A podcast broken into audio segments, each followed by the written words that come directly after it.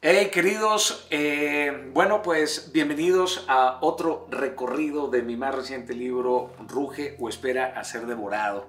Estoy leyendo pequeñas eh, secciones o pequeños fragmentos para poder compartir con ustedes y, compartirles un pedazo del contenido. Hoy voy a leer acerca de la, de la culpa, cómo la culpa suele desinflarnos, ¿verdad? Y cómo siempre está acompañado de, de una necesidad de, de reparación. Bien, ¿quién no ha reflexionado sobre la culpa? Todos buscan expiar la culpa, ya sea desde la religión, la filosofía, la justicia, la historia, la antropología, la psicología o la poesía. Es hija de todas estas reflexiones, es gestada por el amor, pero también por el odio. De la culpa nacieron ritos, meditaciones, plegarias, dogmas, clamores, sacrificios y penitencias. ¿Existe el perdón sin culpa? Por el mundo se escuchan murmullos incesantes que cantan, es mi culpa, es su culpa, no fue mi culpa. ¿Acaso eso será que nos produce consuelo?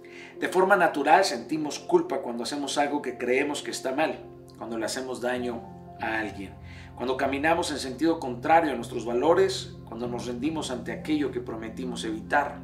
Sentimos culpa por la mentira, por las traiciones, la negligencia o la impiedad. Y tiene sentido que la sintamos por todo ello, pero también hay quienes sienten culpa por situaciones que se salen de su control, como el divorcio de los padres o la aventura de un amigo, o incluso porque les ocurren cosas buenas, como ser felices o salir bien en la prueba en la que otros fracasaron. Cargamos con culpas dolorosas como no haber podido hacer nada por un ser querido que se quitó la vida. La culpa no duele, pero lastima. No produce miedo, pero nos hace huir. Sucedió en el pasado, pero no deja de estar presente. A veces pienso que llevamos en los genes la culpa que sintieron Adán y Eva, esa vergüenza que como la humedad se ha colado en toda la sociedad. Es como si fuera un órgano que los humanos no se pueden extirpar, una brújula que nos orienta, una marca que solo borra el recibimiento genuino de Cristo Jesús. ¿No fue Él quien transformó el peso de nuestra culpa pagando por adelantado todo arrepentimiento? Puedo encontrarme en aquello que me hace sentir culpa. ¿Acaso vigila lo que me imposibilita el paso a mi inconsciente protegiéndome de la verdad que no deseo aceptar?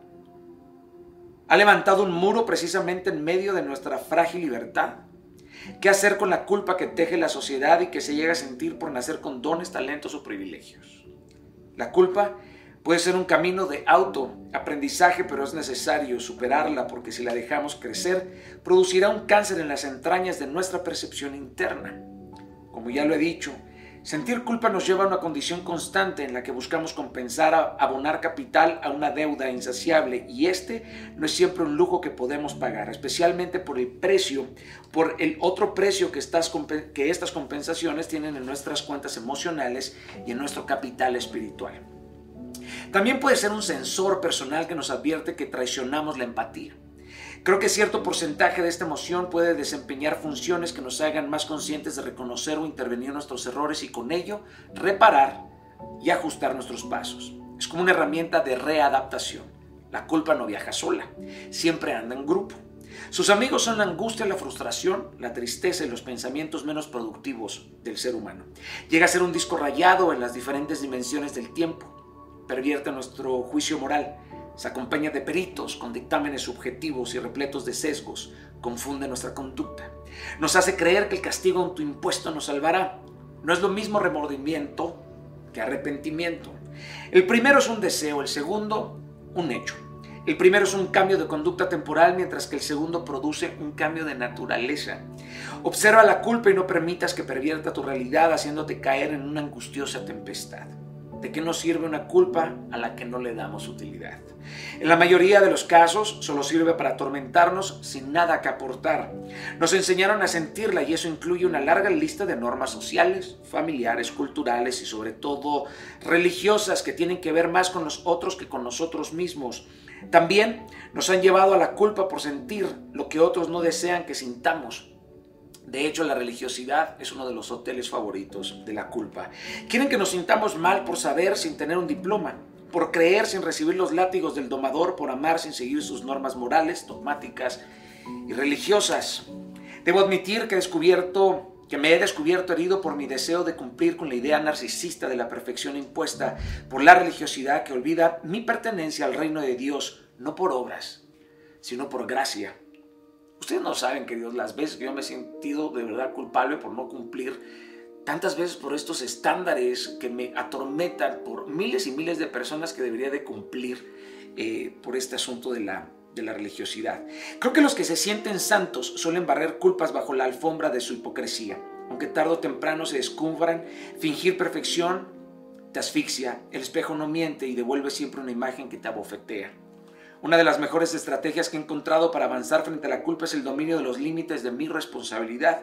Si logro delimitarlo, pongo freno a la, compensación voraz. Desde esa base logro identificar todos los pensamientos y conductas que me producen culpa. Solo así he podido detectar sus matices y efectos. Otro asunto fundamental es aprender que mis errores no son una condena y tampoco una ley de torpeza o una ley de pérdida. Expresar mis emociones con mis seres queridos, mis seres queridos siempre ha sido una buena forma de consuelo ante mis errores. ¿Dónde apoyarte? Fue mi culpa. Parece sencillo entonar esas palabras, pero el abismo existente entre arrepentimiento y remordimiento es un universo entero. Reconocer el error propio y asumir la responsabilidad consecuente es uno de los territorios más tenebrosos por los que un individuo puede cruzar. Para reconocer debemos cambiar de actitud y ese cambio es el salto al vacío que debemos dar, pero la culpa nos impide lograr. No lo podemos negar. Tenemos una creatividad inagotable para encontrar excusas e ignorar las equivocaciones. Tenemos un doctorado en escabullirnos de las consecuencias, pero la tiene un truco fascinante. La, la culpa no te persigue, la culpa te atrae, querido. ¿Ok?